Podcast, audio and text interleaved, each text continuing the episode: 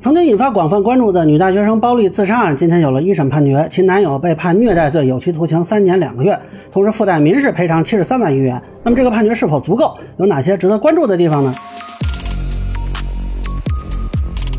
大家好，我是关注新闻和法律的老梁，欢迎订阅及关注我的频道，方便收听最新的新闻和法律干货啊。这个案子呢，我是去年六月二十四日做过一个视频分析，现在差几天就一年了啊。这个一审判决。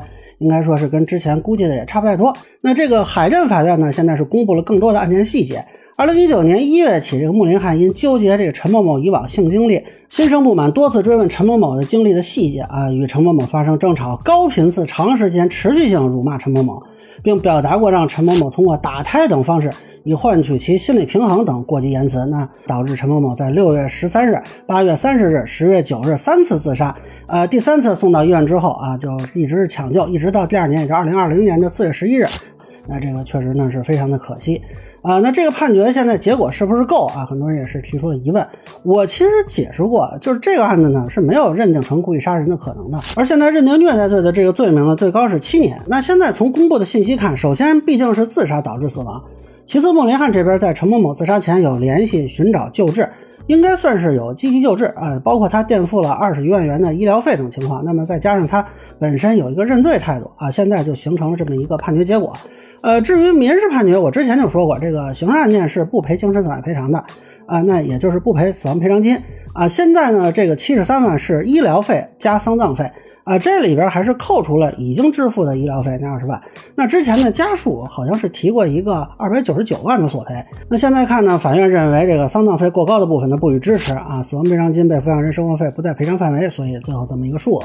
呃，那现在这个判决呢，我觉得还是相对比较准确吧，而且很有参考价值。他回答了一些舆论场中的争论啊。首先，关于这个家庭成员的定义啊，我们说。反家庭暴力法和刑法虐待罪对家庭成员的情况没有特别明确的规定。那像这种男女朋友是不是家庭成员啊？以前只是说可以是，但是具体标准还是不清楚，对吧？那这男女朋友到底到什么程度啊？拉了手了还是啊怎么着了算是一个家庭成员了呢？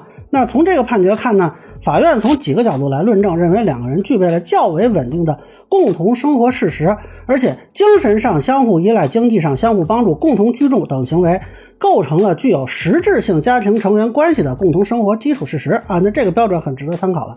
其次呢，关于虐待的边界问题，那是不是说情侣夫妻吵架啊，只要说了重话就都是虐待呢？这个判决也明确了，要从辱骂的言语的内容、辱骂行为发生的频次、时长、持续性以及造成的后果来判断啊。法院认为男方反复实施的高频次、长时间、持续性辱骂行为，并且有导致对方自杀的这个情况嘛。那认为呢，就构成了虐待罪啊，并且呢，情节恶劣。呃，第三呢，这个案子明确了说没有证据证明男方实施了肢体暴力。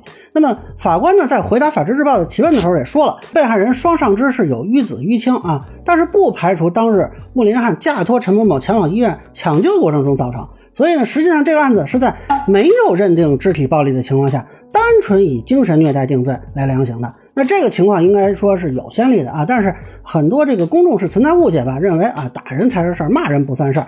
那这个判决也很明确认定了精神虐待的刑事责任。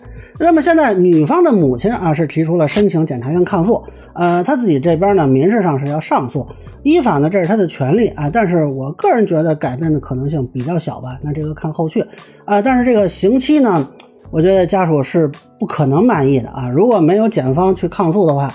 就这个穆林汉是二零二零年的六月十日被拘留的吧？嗯，羁押一日折抵刑期一日啊，没听说有取保候审。那再有俩月，这不就该出来了吗？啊，说不定都能赶上过中秋节啊。那你让女方家属情何以堪呀？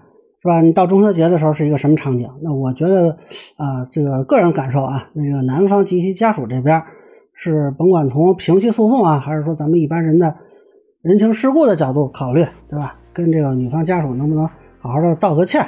啊，少说一些这个刺激对方情绪的话，能力所及范围内，能不能考虑主动去赔偿一些啊？是不是有必要局限在这个民事判决里啊？我觉得这个男方家属这边其实应该考虑考虑。